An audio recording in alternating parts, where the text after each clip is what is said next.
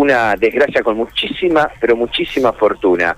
Llegamos con el auto de la radio, con el móvil de la radio, a Santiago del Estero y Gobernador Freire. Estamos en la mano que va hacia el norte. Estamos a una cuadra y media de la cancha del Club Atlético Unión para que se ubiquen geográficamente. Aquí hay un auto, un Peugeot 206, color gris, tres puertas, que está arriba de la vereda, cruzado, perpendicular a la vereda y a la calle, entre una palmera, entre un cartel de la municipalidad y entre la vereda y el ingreso a una veterinaria, interrumpiendo todo el paso peatonal de los transeúntes.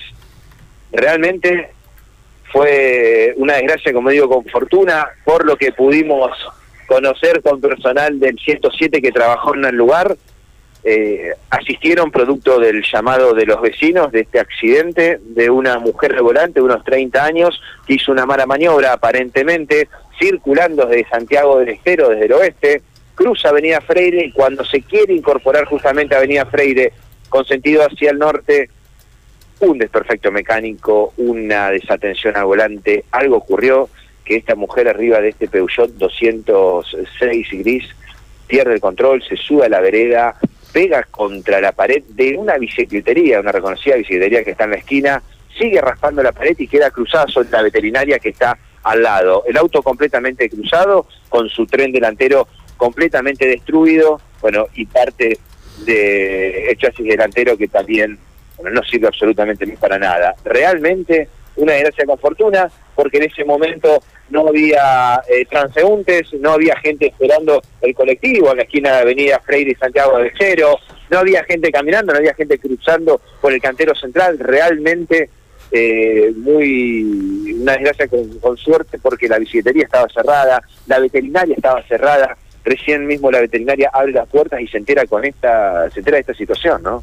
Dice, ¿qué hago? Nosotros ya dimos aviso a la Secretaría de Control de la Municipalidad de Santa Fe para ver si eh, es la grúa municipal quien tiene que retirar el vehículo que quedó cruzado aquí en la vereda, ¿no? Entre una palmera, entre la pared, entre un cartel realmente asombrosa la situación. Bueno, sí cuesta un poco eh, intentar entender la mecánica del accidente, ¿no? Vos lo, tratabas de describir, eh, vaya a saber qué fue lo que pasó para que terminara de esa manera el vehículo.